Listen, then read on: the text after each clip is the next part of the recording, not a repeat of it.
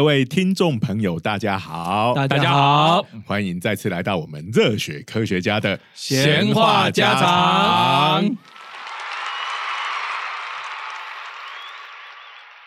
好，今天我们要出的是续集，没错，哎，哎，下集对，普朗克。这个太上次是前传，是但这一次也不能叫后传，正传对，正正传，正传好那也许以后有需要还要来一个后传。对对。对，讲到这个普朗克，哈，这个我有一个非常得意的事情，就是我的生日跟他同一天，搞了半天得意在这个东西上面呢。对，虽然完全不是我的功劳，这是要感谢我爸跟我妈。这算什么功劳，来来来来，介绍一下，哎刚才跟普朗克生日同一天的人是谁？哎，我是东海大学应用物理系的蜻蜓老师。哎，我是中原大学物理系的许金玲，哎，人称 Zero 老师，哎，啊，我是中原物理呃物理系的高松文，人称阿文。好好，阿文老师，哎，来对对对，我们今天终于要进入这个普朗克这一部分的主题了。嗯他对量子力学的贡献到底是什么？对，我们上一集就扯得有够远，连拉 小提琴都可以扯着半半天。学龄全教这也是蛮重要的。所以刚才上一次我们有讲到哈，就是普朗克，哎，在他的求学过程中，这个受到热力学的这个很好的训练，然后他的博士论文就是热力学第二定律嘛，哈，是。所以是热力学的大师了。然后那个时代，哎，刚好这个雷那个那个黑体辐射的研究，就是我们的上上一次的嗯。量子英雄传说的主角嗯。维恩维恩。哎其实不只是他，就前三期根本都是在讲这件事情，嗯就是黑体辐射。嗯，嗯，那上一集是谁吐槽他们都不出名哈？哎，真的不出名。好啦好啦好啦啊，所以维恩至少他在研究这黑体辐射的时候推出一个公式嘛，是就是讲说这个辐射的强度啊，跟频率跟温度之间的关系嘛。是是是可是只有准一部分吧，对不对？，是，就只有在频率高的时候就很准。嗯嗯对，那频率低的时候，但是一开始做实验，因为频率低的的光比较不好掌握，但你你一开始都用可见光的话，你的频率就一定一定的部分嘛。所以其实一开始大家都觉得维恩的这个分布呢就是正确答案。嗯所以其实普朗克一开始他研究设定哈、他搞了三年，你知道他在想什么吗？他说：“哎，我要用热力学第二定律证明维恩分布就是答案。他想要证明他就是答案。对。不过维恩当初对为什么需要这个证明呢？嗯？因为维恩也是用猜的。嘛，对对对他完全就是看到这个，哎，需要曲线就哦，我们有马克思韦尔分布，嗯。嗯看起来应该是会蛮蛮像的，因为那就是我们物理学学现在只知道的一个分布，所以就是猜是。它哦。对这个对。这个我们在前前面几集啊，第三集的时候有讲到嘛，对不对？对。好，所以我们刚才上一次也聊到了这个普朗克，它基本上是一个非常诶，应该就说严谨、嗯传统，要说保守吗？反正他就基本上反正已经有个物理大师写下一个公式，想来应该是对的，但是他没有证明，所以我就来试试看，来证明他。那花了很多的心血啊。事实上，那个整个过程哈、一般的教科书都没有提。嗯那只有像我这种无聊到了极点的人 去挖哈、没有啊。一般教科书如果提这个东西，它大概那个分量就就膨又要胀得不得了变成跟普通物理一样一千四百页。事实上，我现在就在写，嗯。但是呢，诶，这个还在写，这不容易，因为真的哈，你就会发现说呢，我们小时候不能说小时候，我们当年学量子物理哈，通常我们在这个节目提到小小时候。指的就是我们念大学的时候。对 对对，那个时候在学的时候呢，是古典古典的电磁学也没有真的学很多。嗯嗯，那那个时候的热力学还是跟热力学跟量子物理一起上，同都是大三所以我们当时哈就有一点就是说啊，人家说了算嘛，嗯我们就这样考试过了就好了。嗯其实很多东西呢，也没有真的深思熟虑，说，哎，为什么要这样？嗯啊，你仔细回过头来，当那当当年在做博士后拼命写论文，也没有时间反问说为什么是这样，反正一百年年前的东西了嘛，你还怎样？讲怎样？等到自己变成了教授，开始是这个开始教人的时候，你就开始想说，哎，为什么要这样？嗯，然后就会有兴趣，然后回回回头去看，然后展开我们的这个寻根之旅。对，所以在这个过程里面呢，我大概也是好，大概是十年前吧，开始就花了，现在花了不少时间在这个上面，然后才发现说，哇，这个其实真的是不容易。他搞了三年，然后到最后呢，他认为他已经证明出来，他用的呢。其实是一，他其实这个整个手法还蛮复杂的，所以一般的书不讲也对啦，因为真的讲下去，大家这个光学这一套呢，这个大概其他都没有时间学的。那要强调的一个事情是我们前面有提到，维恩在讲，他说：“哎，你这个黑体不容易研究啊，那你就把它想象说一个空腔，然后里面有很多电磁驻波，嗯，哎，这样子研究比较好研究。”这个。就需要前情提要一下哈，这个所谓的一个空枪，不是一把枪里面没有装子弹的那个空枪，里面空空如也的一个东西里面挖一个洞，洞好，然后这个洞它是一个百分之百反射不吸收东西的，对对对对，那个就相对黑体来讲，它是一个白体，它反射所有的光，是。因为因为我们前面讲过，黑体其实是一个哎，你们物理理论物理学家最喜欢。假想的理想性的就是一个黑黑够黑的意思，就是它吸收所有的东西。给他说这个是个黑体，其实名字叫黑体，不代表它真的就是都是黑的颜色，因为它其实因为会吸收也会放出电磁波，因为为了要热平衡嘛，对不对？所以会吸会会放，所以黑体其实是可以放出电磁波的嘛。是那你要怎么样子把这个黑体做出来？那我们这种做实验的就会说。好吧，你要够黑，我就挖一个洞给你，把一个东西挖一个洞，那个洞就够黑了嘛，对不对？那就是所谓的空腔，刚刚讲到的嘛。那这个空腔里头，里头的这个电磁波在里头反射，里头是这个白体，其实就是让它一个在里头完全反射。是，所以你用白体其实是可以做出黑体来的，是不是非常有趣哈？是，好啊，所以你空腔做出来了，电磁波在里头。这这里头反射来跑去跑去，那我们就可以用理论上面来分析了嘛？对，就是上次维恩的思路是。可是这个就卡到一个，因为呢，普朗克呢是热力学大师，所以大家要用我们上次讲到那个熵的概念来去处理这个问题。他要用热力学第二定律来去证明维恩的答案是就是答案。维恩分布就是答案。嗯，那因为上一次我们讲到分布是猜的嘛，对，所以王哥就要解决这个问题，你不要猜了啦。维恩是直接把这个答案猜分布那个现成的公式硬塞进黑体辐射里面。那普朗克想要做的事情就是要说，哎。我要证明这件事情是对。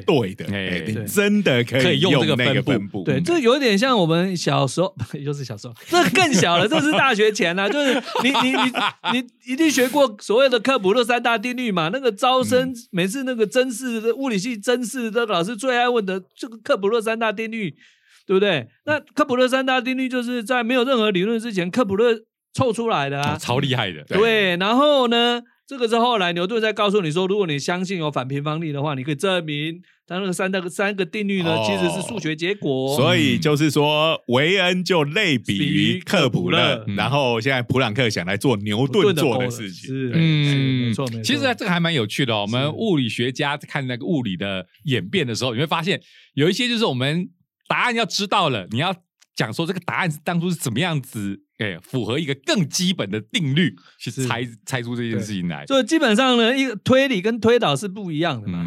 那推理的话呢，就是你就有猜的成分；那推导就是说，呃，我如果有从一个。前提出现之后，我要用高明的数学把它整个做出来，这个叫推导。那我就跟学生讲啊，那你你很多时候推理不等于推导啊，要不然那个推理小说变推导小说的话啊，我证明你就是杀人凶手。没有啊，这也是一种另外一种形式，那叫犯罪小说了。这个没错，这个推导小说也是犯罪小说。你非杀人不可，这个太可怕了。哎，这个阿文没有在看，这个就不知道推倒 是呃，比如说有个男生把一个女生推。倒的这种水，这不够宅，又够宅，又够冷的，你一定要讲这么冷的阿宅梗吗？果然，不过就是说，你看嘛，现在以这个轻小说的市场来讲，的确不是推理就是推导，原来是这个推导。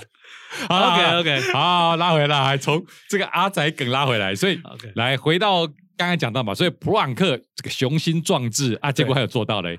其实他。真的觉他一开始真的觉得做到了，但是你这个其实是很困难的事情，在于说，因为在那个他们那个时代啊，电磁波呢就是电磁波，就真的是波，就是以太在震动。那这个是连续的东西，连续的东西你怎么去算它的 entropy 呢？entropy 是一颗一颗算的啊。这边还是再再讲一次，这个物理学家的坏习惯哈，都要用英文哈。entropy 就是熵嘛，对不对？对啊，但是念熵咪熵，我就很怕听众们都会想到是低呀，所以用英文讲感觉就比较顺手。好，就是那个乱度的度量那个熵嘛。当年为什么不干脆就翻译作？安卓皮呢？哎，我看过一个翻译叫做能屈皮啊，那个皮能能是 energy 的那个能量的能嘛，啊趋趋向于疲乏。哎，我有看过这样子的翻译。哎呀，这个其实也也有它的味道啦，因为呃，也有人这样讲嘛，所谓的伤就是。能量里头有比较好的，我们可以拿来用的部分，跟比较不好的，我们不能拿来用的部分。那就是说，系统中无法拿拿来做工的能量的部分。当然，其实如果说熵还要除以那个温度啦。是是是，对对。所以，但是因为三个字，大家写起来就很没错。对，而且我们也讲一下，你刚才有讲除这件事情嘛，所以这也就是商这个命名的由来，因为我们晓得。在华语的这个传统上，商其实就是相处相处得到的答案。对对对，好，所以回到刚才过堂课这个商，对不对？对，所以他把把商的概念用进来，所以他就神来一笔啊，他就假设说呢，哎，我这一个空腔里面其实并不空，我假想有一些带电的粒子在那边动震荡，然后这个震荡因为它带电，所以它会可以放出辐射。可是我们记得上一次其实。只是把它想成是助波嘛，所以这时候又多想了一个东西，就是会有一个振子在流震荡的概念，虚拟的振子。然后这个虚拟的振子呢，它就既然在震荡，它就会放出，它会释放出能量，那它也能够吸收能量。那事实上，这个想法不是那么的奇怪，就是你可以想象说，白体呢。它应该也是有原子结构之类的啊，有结构。那如果它是有结构，它有带电的话，它那边震荡的话，这效果就像是这种虚拟振子。不过呢，对，就理论上来讲，你就假设有个虚拟振子呢，没有什么影响，是因为因为到头来你是一个热平衡，那不管你是什么挖沟，你一定要跟电磁波形成热平衡。我不直接，我没有办法直接算电磁波的熵的话呢，那我就算这些假想的振子的。热呃伤就哎，不过以当时的电磁学来讲，就是说，哎，就是说这个正子这个东西。我是很能接受啊，是是是，哎，但是他为什么要是虚拟的？我觉得实际上不就是这样子因为那个年代是不是？我这我猜的，阿文可以可以可以来修正一下。那个年代对原子结构还对呀，还细节还不是。因为我们最讲最喜欢讲说，普朗克是跟波兹曼同时期的。那波兹曼那时候其实大家都讲说，他就是跟人家 argue，跟人家吵架，说原子是不是存在，弄了神经衰弱。这不是我们最常讲的几个故事。这个其实是这样，因为虽然说在一八九七年的时候呢，汤木森就发现了阴极。射线的核子比，那很大部分的书就说哦，所以他发现的电子，其实大家要小心。这个严格来讲，它并没有证明有电子的存在，因为你可以把它想把阴极射线想成是液流体呀，那你就是发，你顶多就是发现它带电的密度跟质量的密度的比值而已啊，嗯，你并没有看到一颗一颗的电子啊。所以呢，真的最后能够决定，那就是最后就是说，哦，你有单位电荷，电荷有最小单位，所以质量也有最小单位，所以那那已经是到了一九一零年的时候，我们讲的是一九零零年的时候啊，我们现在都已经太习惯原子电子的概念了，可是我每次上课都要强调给小朋友，在一百多年前，这还在吵哎，开玩笑。对，那个时候当大家还在相信有以太的时候，那么有以太的话，电磁波就是以太的震动。那以太就没有什么原子分子的结构，以太是完完全全是连续的，这个大家当时非常有信心。这里又要插播一下，就以太这个东西，以太就是另外一种极端，但现在都被忘记了。是在那当年，这可是一个重要的概念。因为光我们知道是电磁波吧？那在以前我们的了解就是波这种东西一定是在某个东西上面传播的，是比如说水波，当然就是水嘛，水面的高低的变化。啊，我们拿一根绳子来做绳波，是。对不对？也是绳子的每一个点的位置的变化，用弹簧来做一个弹性坡，是。就是疏密啊。讲话的声波就是空气分子，嗯。所以每一种坡都有它的介质，就是这个坡是在什么东西上传的对，我们就把它叫做那个坡嘛，是那个坡，那个波，那 光波、神坡。啊。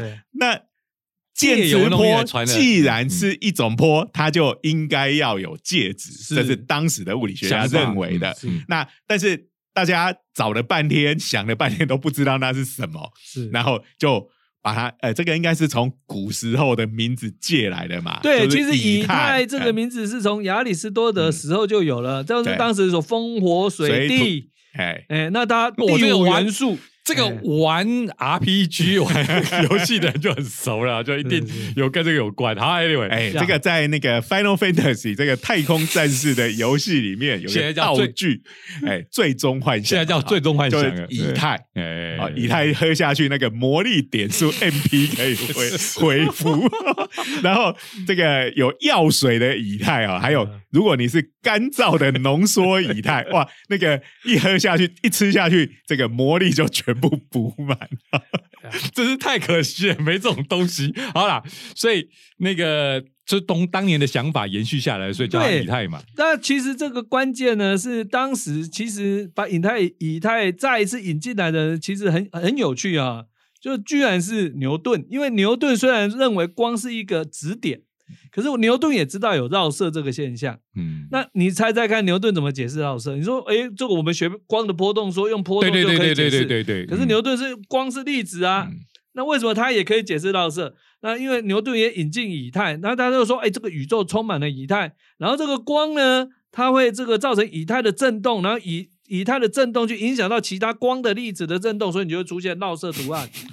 还蛮能凹的哈，还蛮凹的。哎牛顿是凹王之王，啊，这个以太真的是，哎，它的写法是这样，是所以的以，嗯好，然后太太的太，哎，不是有以太网路那个以太吗？哎对那是也有人把它哎写成是甲乙的乙耶，哦，对啦，对因为它是阴嘛，它是阴嘛嗯。但是哎然后说哦，这个东西是光的介质，它看不到也摸不到，没有人知道它是什么。我看起来真的是很神秘，就真的像是 RPG 游戏里面会出现的东西一是样。是是，那顺便也讲一下，就是大家后来把这个概念舍弃了嗯哈，所以我们现在就觉得光它行进是不需要介质的，哎是是是那这个又跟相对论有很大的关系嘛，是是是，对对这个其实跟量子物理也有很深的关系，这要嗯留到下下下下下不不不下就下一集了我们还会提到。好啊，对所以我们回到刚才了，就是这个虚拟正子嗯这个东西，是那时候是为什么叫虚拟正子？就是因为大家不是很确定是是不是真有原子这种东西存在嘛？对然后呢，他就是用这个想法，就得到一个非常有趣，就是说，哎，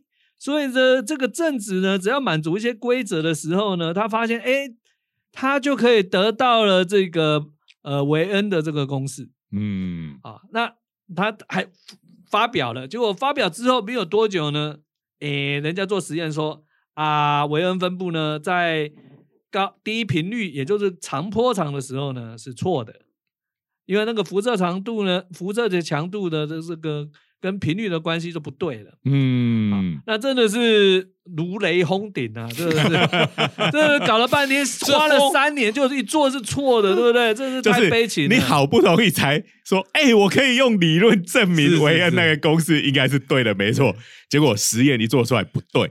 那物理是这样子哈，这个呃什么东西你理论做的再厉害，好实验一出来，好实验才是王啦。是是，当然前提是实验不能做错。对，没错对，，我们真的可以体会一下当年他有多爽，因为有个公司在那边嘛，而且是大师提出来的嘛，哎而且好像看起来后大师不会证明哦。对啊，我把它证明出来了，结果这个大大师的公式是错的。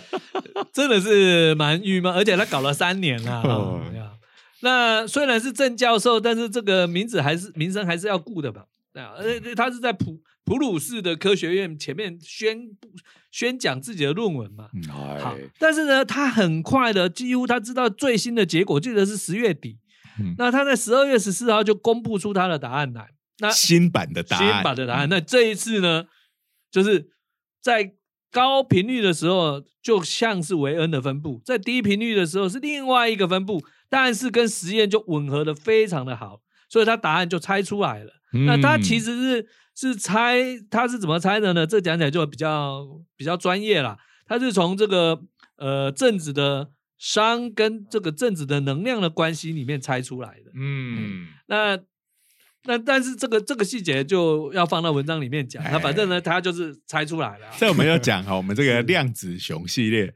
呃，有分成好几个等级嘛？是是是。我们这个 p a c k a g e 是属于经济舱 入门级的部分。那是因为我们就靠声音。你告诉我，靠声音要怎么讲方程式？而且这个是给大家啊，我们希望很多人都来听，接触一些量子的故事。对呀。然后接上接下去还有商务舱跟头等舱，意思是说，如果你觉得不过瘾的话，你可以去挑战一下。越往上升等就是方程式越多。对，不过反正然后最后还有一个叫做驾驶舱。驾驶舱就是原汁原味普朗克怎么走过来，对对对，可以自己开飞机。然后我们还可以提供一个逃生舱，还有降落伞。哦，最近气球很红啊。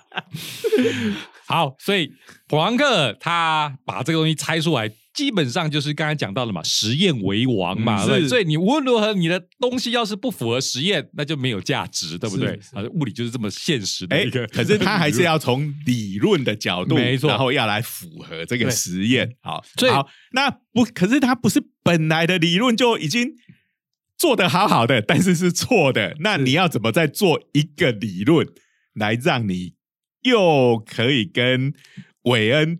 对的那一部分一致，又可以跟实验一致。对，所以让我们强调，它其实是用 entropy，就是这个正这个熵熵熵子的熵子的熵去猜出来的。嗯，所以他后来他就他当然也知道这个答案，虽然猜出来了，这个是当然是可喜可贺，可是他并不是很高兴呐，因为这个这个。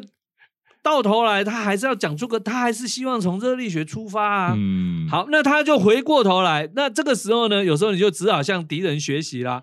哎，他敌人是谁？等下这个我这个这边的爱恨情仇是因为我没讲嘛。对对对，因为我们讲说那时候热力学的大师，哎，其实波兹曼，波兹曼，波兹曼嘛，对不对？那其实他跟普朗克有一点点竞争关系嘛。是，事实上，普朗克的学助理还曾经就是。去那个等于是踢馆波兹曼嘛，嗯。啊，那那个其实这个在数学上是蛮有意义的东西，不过我们这边就不不多，其实跟测度论有些关系啦，就是说普朗克呃波兹曼就说啊，那个我们之前讲过嘛，一一堆一盘洪水不会变成一滴洪水，嗯，那事实上呢，洪水是红色的红色的水，我们把一个红墨水滴到水，听起来好像是。哎，一小盘水会变成一个大洪水，不是那个淹到会把我们淹是魔法教师吗？对对对，这个这个阿文每次都讲太快啊。OK OK，就是我们把一滴红墨水滴进一个这个玻璃杯的水里面，它就变成一个一盆红墨都都红掉了。那事实上，但是摆着的话，它不会红色的部分。不会自己再收回来，变成一滴红色的水滴，加上剩下的这个透明的水。对，那这个是因为哈，这个波波兹曼念之在之的，就是要将牛顿的这个力学的图像放到热力学里面去。所以呢，它这个让我们知道呢，有时候有些运动它会形成周期运动。那如果变成周期运动的话，那个统计力学里面那个热力学第二定律就就就不能直就。不会成立了，因为它的重点就是说呢，可能性每一个状态的可能性都一样，状态状态呃可能性越多，它的 entropy 就越高，然后我们就会系统就会往那个方向走。那你知道周期性运动就是你会回到原来的这个状态，那你的状态不是不跟原来一样，那等于是 entropy 突然又变大又变小，又变大又变小，那不就见鬼了吗？那这个普朗克的助理就从数学的角度里面，事实上在当时法国的数学家就所谓的这个任何一个系统，你只要时间拉得够长，你总是可以回到原来的状态。所以呢，他就挑战这个波兹曼嘛。那波兹曼要怎么说呢？他这样就说啊，但是那个几率很小，所以几率很小，反正你就不要啰嗦了。对。那因为这个跟时间可逆性有关嘛？因为如果你基本的物理是时间不可逆，都是时间可逆的，为什么搞了很多？就好像是说，哎，奇怪，每一个人每一个人都都身上都都都没有钱，那你很多人突然就长出钱来一样嘛，就没有道理呀。那波兹曼其实也很郁闷啊。那这个是一个非常困难的一个问题。那这个普朗克的助理是就用数学的测度论去挑战他啊，所以其实两个人其实你可以不波兹曼应该平常跟人的关系都不太好了。好，那无论如何。无论如何，当你走到绝路的时候，你只好向敌人学习。所以普兰克这个时候回来跟这个波兹曼学习，好，好,好所以我们重点在这里。你看，是科学家还是有度量的嘛，对不对？虽然他们两个处的很不好，可是这个地方还有。对，那那后来呢？他就说：“好吧，那这个普曾经呢，波兹曼就曾经用过说，好，假设每一个。”每个东西其实当然，我们知道这个正这它的这个能量可能都是连续分布的嘛。他说，那我们假设它有一个最小单位，好，那用这个最小单位，我们就可以去把它一颗一颗算。因为你如果是连续的话，你就没办法算它的 entropy，那一颗一颗的就可以算 entropy 嘛。好，那那算完之后，我们把那个单位趋近于零，我们就回到可爱的古典物理了。嗯，对，所以他用这一个招数。嗯，好，所以他不得已的引入一个招数，就是要把它切切切切切切一个，先把它假设成是离散的，嗯，然后最后趋近于零。就好像如果学过微积分的朋友都知道这一招嘛，对不对？你取离半和，每一段每一小段都是翻都是有限的，然后把它加起来，那那那然后呢，把每一小段的底呢都变成无限小，那你有无限多个无限小，加起来就变成有限的。嗯，哎，这一招我们最爱用了。所以呢，其实普朗克一开始也是想要用这一招，然后去计算这 entropy，然后再回过头来，然后他发现一件让他有点郁闷的事情：第一，这个无限小没有办法真的无限小，这个最小单位居然是有限的。不过这不是最这个不是最坏的新闻，就你有我有两个新闻，一个是坏新坏，我有两个消息，一个是坏消息，另外一个是更坏的消息。坏消息是他没有办法趋近于零。OK，这个古跟古典物理已经有点不太对。更坏的消息是，这个最小单位居然是跟这个震动的东西的频率有关系，那这个就非常的荒谬了嘛。嗯，因为来来来来，这边要为我们广大的听众朋友稍微解释一下啊，哎，就是普朗克哎尝试要弄出韦恩这个公式，然后又同时要跟实验在另一头要都符符合，频率低、波长长的，然后这个。它是从热力学来出发的哈，所以要利用算这个系统的熵，哎，它就有机会解决这个问题。是，嗯，但是呢，因为电磁波光这种东西，哎，它是一个完全连续的嘛，哦，光强光弱什么的，哎，好像是可以连续变化的，连续变化的东西，哎，大家都就不知道要怎么去算它的熵，所以就借用了波兹曼的一个手法。把本来可以连续各种只要是实数的数值都可以成立的这种光的能量，先把它切成一小段，有个最小单位，好，把它们等于是把光的能量打包起来，好，一包一包，好，然后每每一个小包都有一个最小能量，A 出来的答案看起来貌似就解决了这个问题，然后他正想说，哎，再做下一步事情，也就是把那个。打包的最小能量那个趋近于零，让本来不连续啊，你那个光的能能量就要变成叫一包能量、两包能量、三包能量这样的讲法。当你那个每一包都变成无穷小的时候，你又恢复到连续，就是古典物理学家会很 happy 的状态。然后，但是他发现，一旦他把这个光的能量的这个能量包。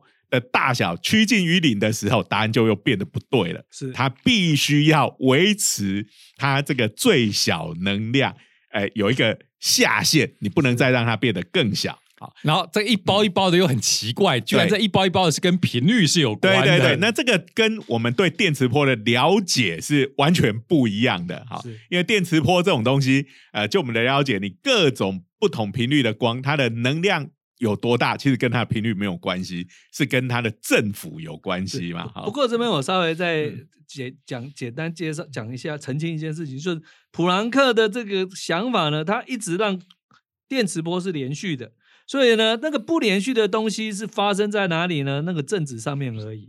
所以这个时候，它让电磁波是可以连续的，可是不知道什么原因，这个正子在吸收或放射能量的时候。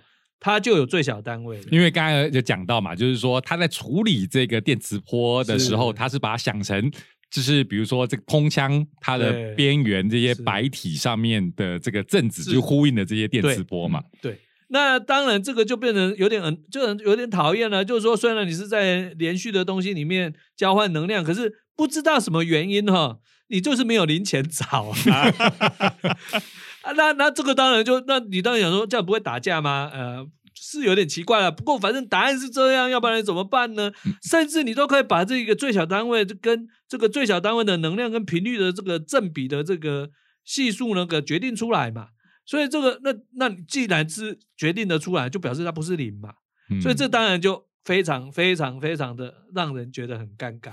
没有没有，应该这样讲哦。这个真的是当年，而且是这种普朗克这种性格的人哦，碰到这边都是一种苦恼，是因为他必须引入一个以前人都没有的假设，才能解决。他的这个计算跟实验符合。是，要是我们现在的话，现在的科学家已经说，我发现了一个东西是没有人前发现的。对对对，我有，我要拿诺贝尔奖的能量是不连续的，超爽的啦。可是弗兰克不会这样看哦，他觉得超苦恼的。我靠，我居然要用这个假设，我从小学到大的物理到底是什么？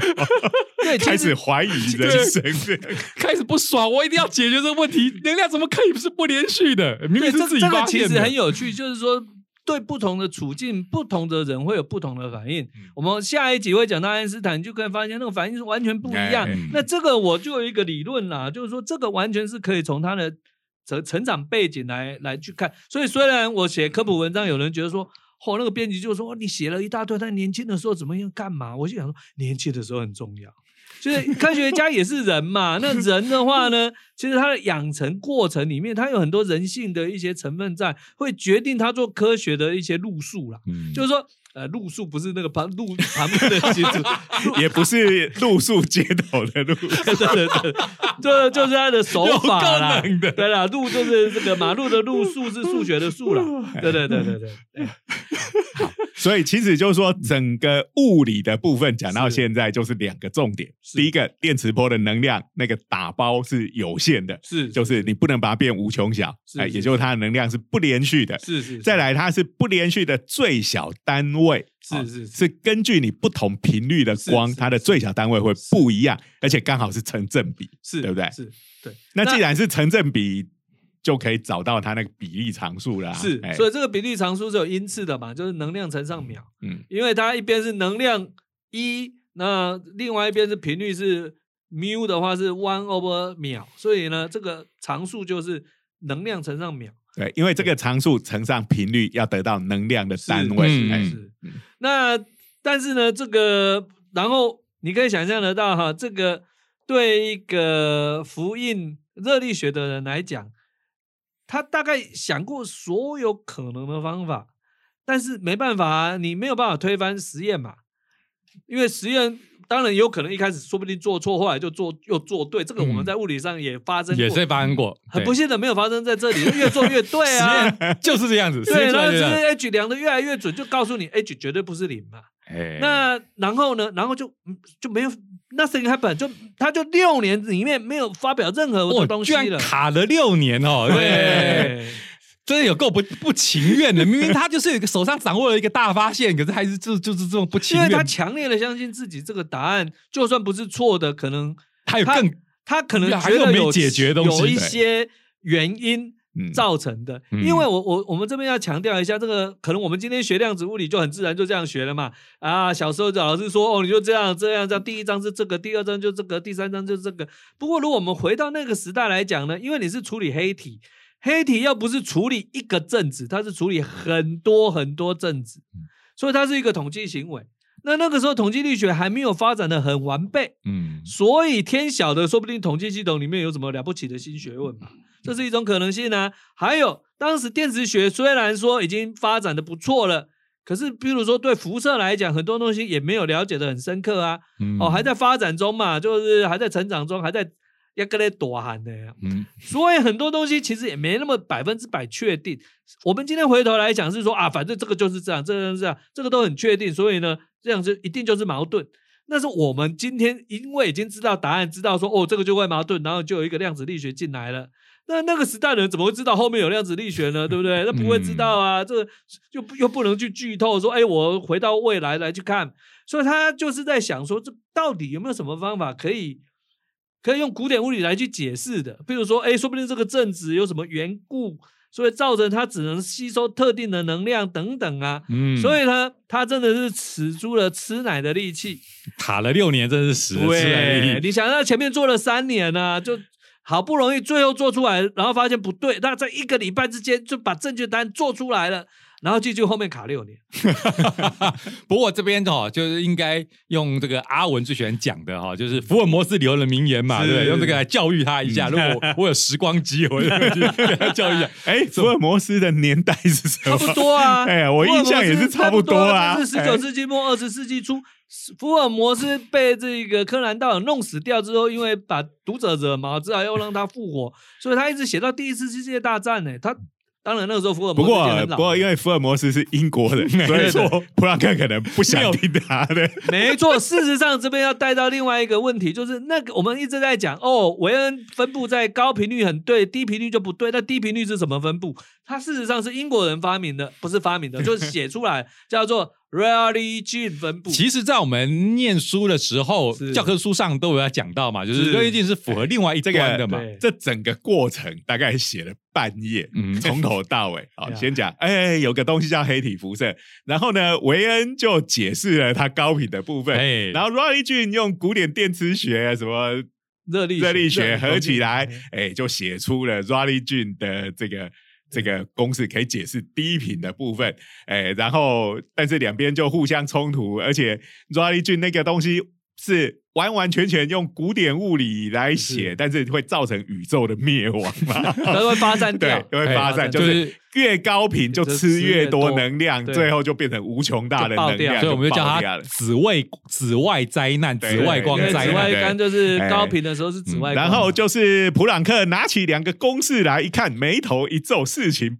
并不单纯就写下了普朗克的黑体辐射公式，然后就 everybody happy 就结束了。没错，就是教科书上的半夜，大概就是半夜的场。所以后面就开始真相，所以那个不是真相嘛？对，因为刚才讲到了，就是普朗克是德国人，德国人不知道英国的福尔摩斯，也不知道英国的公式喽。不知道这个，其实科学史家一直都是有点疑惑啦。就是其实 Raleigh。俊是两个人嘛，那 Raleigh 就是有名的第三任瑞利男爵。那 Raleigh 俊写出来那个公式的时候呢，其实照理说是在普兰克之前，但是普兰克到底知不知道 Raleigh Raleigh 的这个分布呢？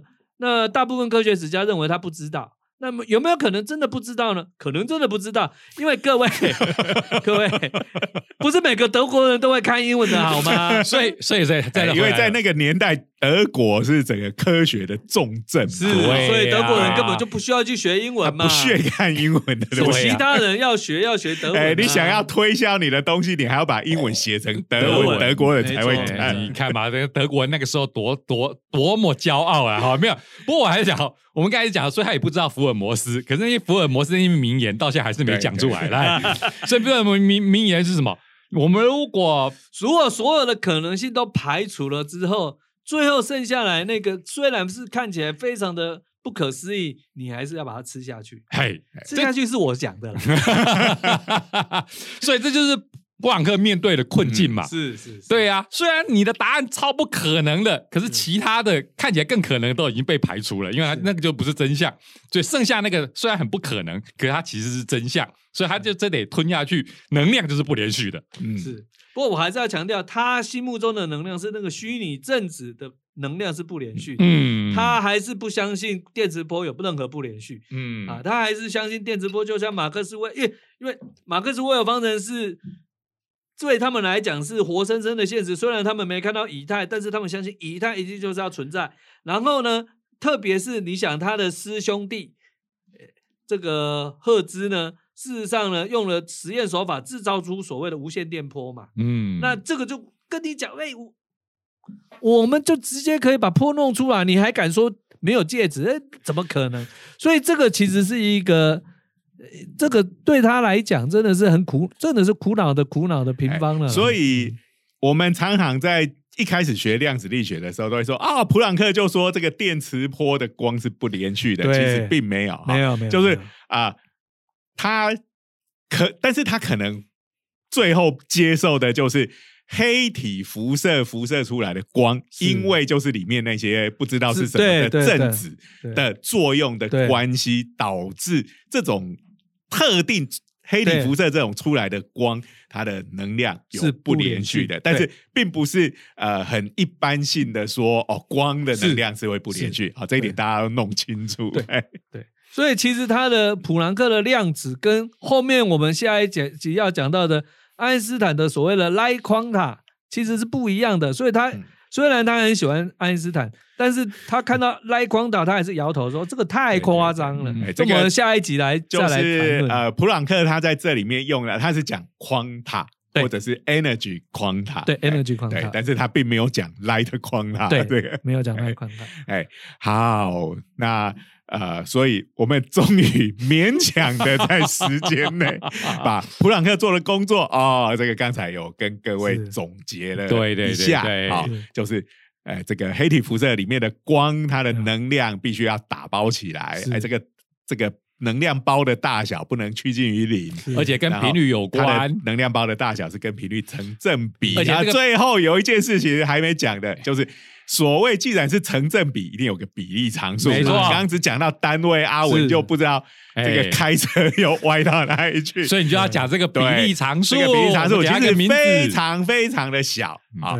那啊，它有多小呢？是六点六三乘以十的负三十四次方。好，焦耳秒。对，焦耳。如果你用国际焦耳，如果用耳耳格的话就不一样。那呃，为什么它会这么小呢？那这个原因就是，哎，因为他要在很小的地方才看得到嘛。应该是这样讲，说为什么我们相对他来讲这么大？对，因为他本来就这么大，不能讲人家很小，是我们没事长这么大。哎，这个我们要以人为本体来看，你要站在听众的立 场，你也可以干脆利落。为什么我们以前都没有看到量子效应？对，就是因为它太小了，在日常生活中的现象，它完全呃几乎是可以给。可以忽略的存在，就是对我们日常生活的尺度来讲，我们刚刚讲说它最重要的一个地方就是这个能量包不能趋近为零。是，但是开玩笑，十的负三十次四次方，在我们日常的系统里面，你把它当做趋近于零，完全是没有不会造成任何的问题哈。所以只有在原子。这个这么小或比原子更小的系统里头，才会看到这种异常的现象。这也就是我们之前有一集讲说，哎，这个量子现象什么又小又冷，对，只有在那种时候你才看得到。嗯，那这个数，哎，就叫做普朗克常数。这当然不是普朗克自己说啊，这个就是普朗克常数。当然不是这样子，是未来后来的人呢，对，觉得这个。这边这边超播一下。事实上，我后来在想说，我们怎么从来没有问老师一个很尴尬的问题是：为什么普朗克常数叫 h 呢？普朗克不是叫 p 吗？因为 p 被用掉了。没有没有没有没有没有 p 没有从来没有被用掉啊！小写的 p 哪有用掉？没有啊！所以其实你知道答案是什么吗？小小写的 p 就是我们动量常会用到，但是没有用，没有把它当做常数啊。答案其实就是我们前面讲的。普朗克其实是用了波兹曼的一个小小的一个，等于是一个掏，都不能讲掏假包了，他的伎俩。然后呢，这个东西就像微积分一样，你常你有没有发现，我们在微积分那个算积分的时候，那个底都是用 h 啊？有有，对，其实意义完全是一样，所以最后 h 要趋近于零。它就是用来当做一个，它是一个很小的东西，最后要被趋近于零。在微积分课本里常会出现，对，它都用 H 这样来，所以都是小写的 H。一开始就是用 H，要不然的话写个大大的 P 不是很酷吗？要不然的话在上面加个 Q 特也可以啊。撑了六年，发表的时候就说：“哦，我就把它命名为普朗克常数。其实不是他命名，很可惜他没有他没有这么中二。很可惜，这种场景只会出现在动漫画里头。好，哎，那这个为什么牛顿，比如说像他的重力常数，没有被叫做牛顿常数呢？哎，对对，其实在他因为他的书里面根本没有写出这个常数出来的样子。我们一般写 G 嘛，所以他他连这个都没写出来。没有没有没有没有，因为你也不需要啦，因为你真的在算的时候，最后他用天文数的一些数据直接那个就都把它消掉吸进去了。对对对，所以他这那个数值是后来是那个呃 Cavendish 去量出来的嘛。那为什么 Cavendish 要把它写成 G 不是写成 N？这就要回去研究一下。嗯，以后有机会再。找出来了以后，我们有这个可以写一本物理常数背后的故事。那那牛顿不知道会不会对 Cavendish 心怀怨恨？你都写都写了，为什么不把它取个名字叫牛顿常数？你的名字都拿来当单位了，都拿来立的单位，你有什么不满的？牛顿，我跟 Cavendish 是一个很低调、很奇怪的人，这两个人在一起应该会很有火花。好啦，好，今天就终于最后我们讲。终于把这个东西普朗克常数 讲出来了。这个在我们未来所有不管是这个量子熊的哪个系列里面，应该都会非常频繁的出现。对，没有 H 就不是量子。对对对对，那量子睫毛膏要看看有没有 H。哎，对，如果没有，那有那个人家在卖什么量子的产品，你就问他说：“请问你的普朗克常数？”在在哪里？哎，他要是答不出来，这东西就是骗人的。没错，好，哎，不错不错，这个是一个分辨这个是不是骗人的量子商品的方法。我们会不会挡人财路啊？好了，那今天我们的节目就到这边。哎，这两集讲了伟大的科学家以及他的苦恼啊，这就普朗克。好，那我们最后还是感谢国科会对我们的支持。是的，哎，那欢迎各位订阅我们的 YouTube 频道“热血科学家”的长话短说，按赞、分享、开启小铃铛。好，那我们下周见，拜拜，拜拜。